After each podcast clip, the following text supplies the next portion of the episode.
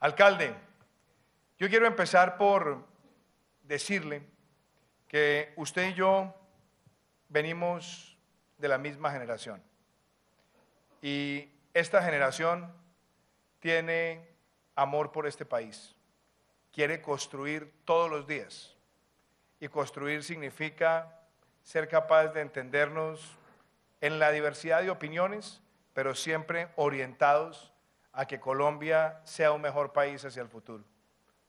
Yo empecé mi gestión como presidente el 7 de agosto del año pasado y desde ese momento empecé a trabajar con usted. Y tuvimos una conversación antes de mi viaje a la ciudad de Nueva York, a la Asamblea General de Naciones Unidas.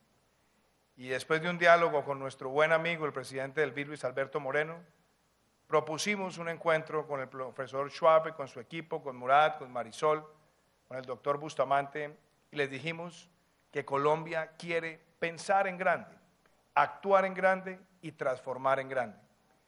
Y propusimos a nuestro país para ser la sede del primer centro en un país hispanoparlante para la cuarta revolución industrial. Lo que parecía para ese momento muy ambicioso, hoy es una realidad porque los colombianos no paramos de innovar, de crecer y de progresar y ese es un gran logro para Colombia que hemos construido juntos pensando en el bienestar de nuestro pueblo.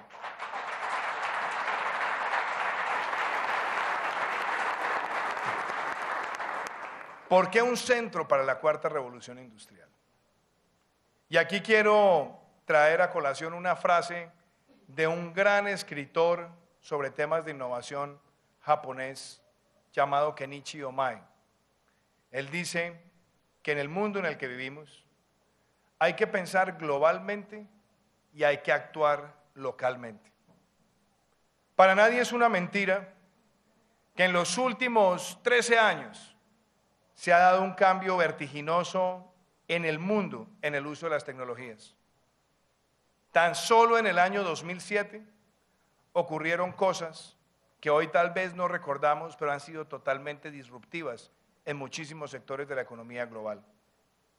En el 2007, Jeff Bezos lanzó el Kindle, una herramienta que hoy se ha convertido prácticamente en un uso común para tener en nuestras manos miles de libros en un solo dispositivo, cambiando para siempre la industria editorial.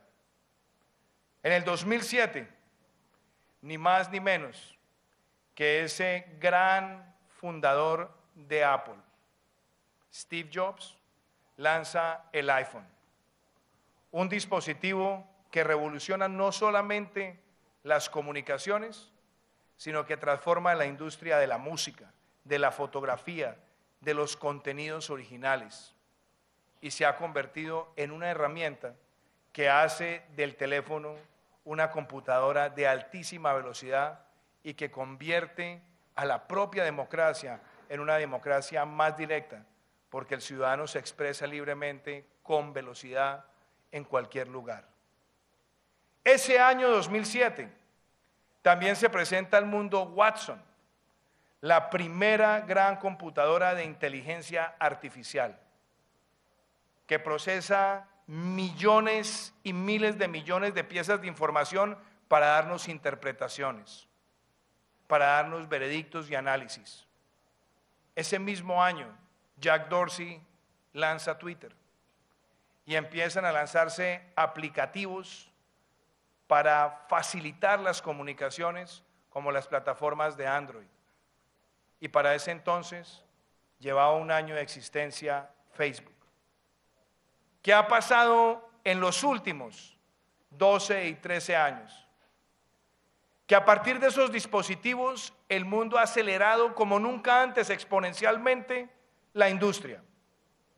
Hoy podemos estar hablando de inteligencia artificial porque la conectividad, las comunicaciones y el procesamiento de información nos dan la posibilidad de tener máquinas que desafían empleos convencionales y que son capaces de transformar, como está ocurriendo hoy, la industria de la construcción con empresas como Casira, que está transformando la hotelería con empresas como Hoyo, que está transformando las comunicaciones en las ciudades y que está facilitando la mensajería, ya no conducida por humanos, sino remotamente administrados por máquinas, minimizando los errores propios del ser humano. Todo esto está ocurriendo.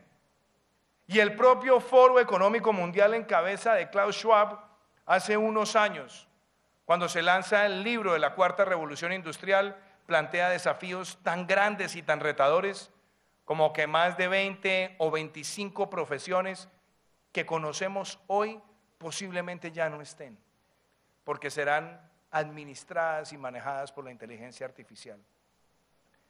También nos plantean los retos de la robótica. Y ya estamos viendo fábricas de vehículos en más de un 90% robotizadas. Irrigación, siembra, desarrollo agropecuario también influenciado y dominado por robots, que no solamente llegan al cultivo, sino que son capaces de analizar los riesgos hidroclimatológicos de los países. Y vemos también en paralelo que tecnologías como el blockchain están transformando para siempre la seguridad del sector financiero, de las políticas tributarias e inclusive contribuyen de manera eficaz a la lucha contra la corrupción. Todos esos son fenómenos globales. Y la pregunta es, ¿por qué adaptarlos localmente? Porque si no nos preparamos, porque si no abrazamos las tecnologías, porque si no revolucionamos nuestros mercados laborales, nuestro sistema educativo, no seremos ganadores en esa revolución.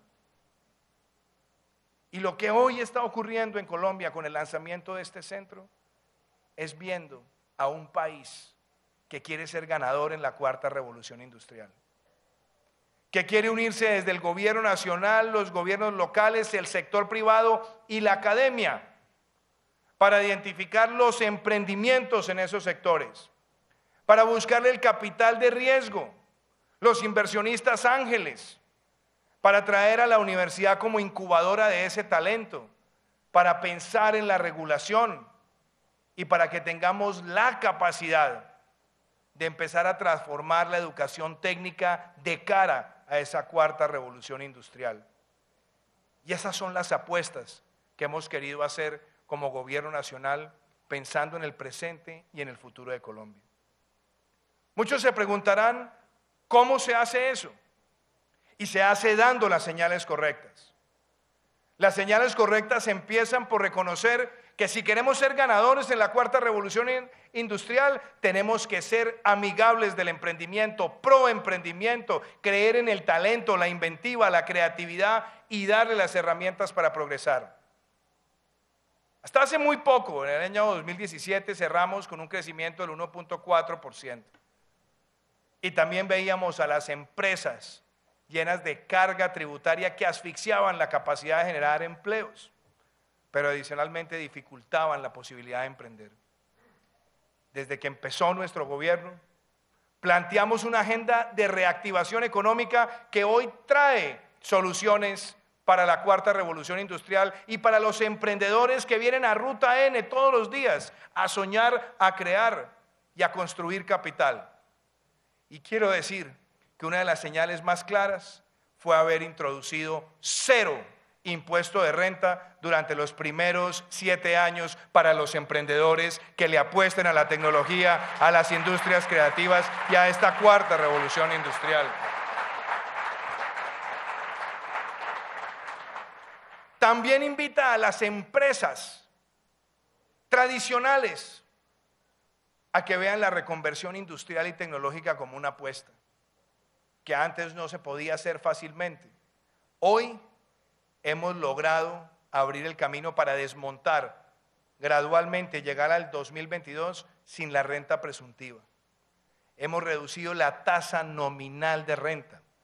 Hemos permitido el descuento del 100% del IVA que se paga en bienes de capital para propiciar esas inversiones. El descuento del ICA y el régimen simplificado para las nuevas empresas, micro, pequeñas que representan más del 90% de las empresas en nuestro país. Esas son apuestas concretas. Pero también eliminar los trámites innecesarios con el programa Estado Simple Colombia Ágil. Más de 340 trámites intervenidos. Y apostarle también a que haya una cultura y un ecosistema emprendedor. Como presidente de la República he asistido a la Junta Directiva de Impulsa, nuestra incubadora empresarial. Hemos vinculado a Impulsa con los programas de emprendimiento más importantes que hay en el mundo, como Estación F en París.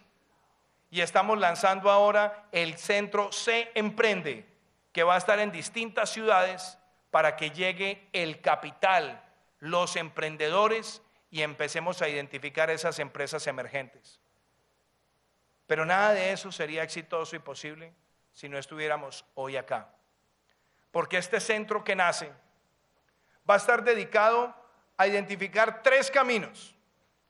Inteligencia artificial, que va a ser importante en Colombia para apoyar a las empresas existentes y a las nuevas. Estamos hablando de Internet de las Cosas, que será decisivo en la medida que nosotros también aceleremos la conectividad y le apostemos a llegar al 5G, como lo estamos haciendo con la ley TICS, para que haya más inversión en el sector de las comunicaciones y tengamos ese acceso de última milla. Y estamos también comprometidos con que el blockchain defina a Colombia no solamente en el sistema financiero regional, sino que también nos permita ser los líderes en la banca móvil y la banca digital de América Latina. Esa es la apuesta que nosotros estamos haciendo acá. Y quiero hacer una invitación clara. Este es un país de emprendedores. Este es un país de innovación y de creatividad. Pero eso no surge espontáneamente, requiere tomar decisiones. Y esas decisiones implica mirar a la educación para la cuarta revolución industrial, mirar la educación técnica y tecnológica, analizar el papel del maestro y por supuesto conectar el talento con la primera oportunidad para iniciar un negocio en tan solo nueve meses de gobierno. A mí me hace muy feliz decir hoy en mi tierra que hicimos una gran apuesta por la equidad y usted me acompañó, apreciado alcalde, cuando hicimos ese lanzamiento de Generación E. Este año tendremos los primeros 80 mil estudiantes de familias de escasos recursos que van a llegar gratuitamente a la Universidad Pública de Colombia porque creemos en la educación como motor. Este año hemos iniciado con el SENA un gran proceso de transformación, porque queremos que los estudiantes se gradúen en una mano con el título de bachiller y en la otra mano con el título de técnicos. Hemos empezado en distintas ciudades a mejorar esos currículos. Y yo celebro que un hijo de esta tierra, el doctor Carlos Mario Estrada, que está con nosotros hoy, haya adoptado una invitación que yo le hice. Pensemos en que el SENA tiene que empezar a dar la formación técnica para la cuarta revolución industrial. No esperemos cuatro años a que sean ingenieros nuestros estudiantes. Tomemos los últimos tres años del bachillerato para que sean técnicos en programación, en codificación y que eso repercuta favorablemente en industrias que están demandando capital humano que no está encontrando fácilmente. Y yo quiero decirles hoy también que nos hemos comprometido a que este centro de la cuarta revolución industrial le ayude al SENA a presentar, a lanzar y activar los primeros programas de capacitación técnica en la cuarta revolución industrial en un país de América Latina. Y me motiva a decirlo, me motiva a decirlo queremos también que esos 300 mil estudiantes que van a tener la doble titulación para el año 2022 estén ubicados en este sector que vincula tecnología, creatividad e innovación. Y amarro esto con la economía naranja, porque estamos en Ruta N, un sueño de una ciudad para convertirse en un epicentro de actividad creativa. Decía Confecámaras hace pocos días que en el primer trimestre del año se han creado más de 90 mil empresas. De las cuales cerca del 40% están en los sectores de economía naranja. Si a esa economía naranja le aceleramos la conectividad y la tecnología y la convertimos en un eje de transformación, nos vamos a dar cuenta que somos capaces de articular la inteligencia artificial con la emoción y la creatividad humana, que es un sello diferenciador de Colombia. Y quiero también plantearles apuestas grandes. Nosotros queremos que este país en los próximos años duplique la jornada única escolar. Cuando empecé el gobierno estaba en el 12% y queremos llevarla al 24%, duplicarla en tan solo cuatro años. Pero que esas horas adicionales sean para salir del paradigma tradicional de ciencias, matemáticas y lenguaje e incorporar elementos de creatividad, innovación y cultura, porque en la cuarta revolución industrial el humanismo también es diferenciador, porque eso es lo que le da a la tecnología la capacidad de ser aplicada hacia la innovación social. Por eso, este centro es tan importante. Por eso es tan importante hacerlo en Medellín, porque esta ciudad le ha apostado a esto desde hace mucho tiempo. Y este centro tan importante, Ruta N, es una incubadora, es un ecosistema abierto para todo un país, pero también muestra lo importante que es la raza antioqueña, resiliente, pujante, que no se amaina ante ninguna adversidad. Lo narraba el señor alcalde en su presentación magistral. Una ciudad que emigró del café a la industria textil, a la industria de alimentos, a ser pionero en las empresas administradoras de servicios públicos y que hoy es un paradigma regional en programadores, en digitalización, en contenidos. Hacerlo en esta ciudad es también un mensaje para el mundo y es, como lo decía Marisol, que Colombia no está paralizada en la cuarta revolución industrial. Y Colombia no está paralizada en nada, porque Colombia no para. Este país quiere salir adelante y debe salir adelante bajo un criterio de unidad en los temas que no deben estar capturados en los debates bizantinos de izquierda y derecha. Este país tiene una minoría que quiere destruir, pero aquí hay una mayoría que queremos construir. Este país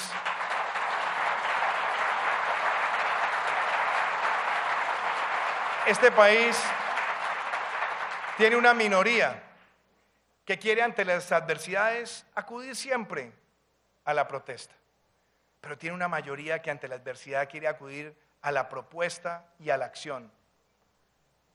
Es un país donde hay una minoría que siempre quiere acudir a las agresiones y una gran mayoría que queremos acudir a las soluciones.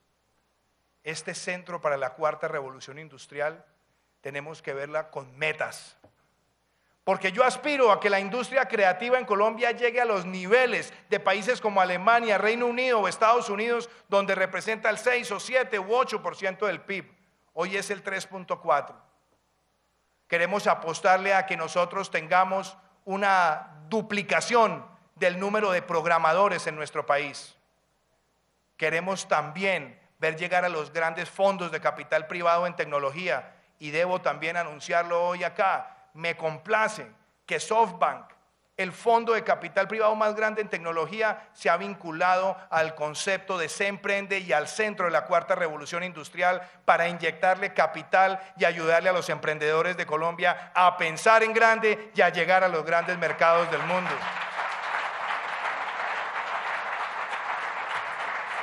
Y me complace que aquí estemos dándole vida al concepto de la innovación social a partir de la tecnología.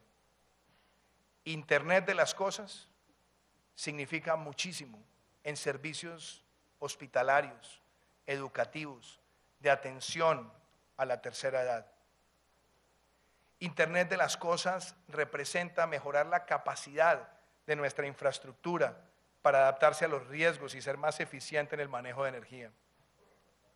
Cuando nosotros pensamos también en inteligencia artificial, estamos pensando en la georreferenciación y el análisis de datos aplicados. Cuando hablamos del blockchain, estamos hablando de darle más seguridad a los ciudadanos en un mundo de altos riesgos en materia de ciberseguridad. Y por supuesto quiero decirlo, apostarle a la conectividad en el marco de esas tecnologías representa telemedicina, educación para los lugares remotos, que puedan nuestros campesinos con dispositivos vender sin intermediarios con mejores precios. Por eso la tecnología es tan importante. Y mi mensaje final, apreciado alcalde, a mí me complace trabajar de la mano con usted, porque acá en Medellín estamos viendo grandes transformaciones. Yo he visto lo que usted ha construido desde su administración, una administración joven y dedicada a atender al ciudadano. Esa es la política pública que necesita Colombia. Esa es la política pública que queremos, que queremos abrazar desde el gobierno nacional. Y hoy será recordado como un día muy importante para nuestro país.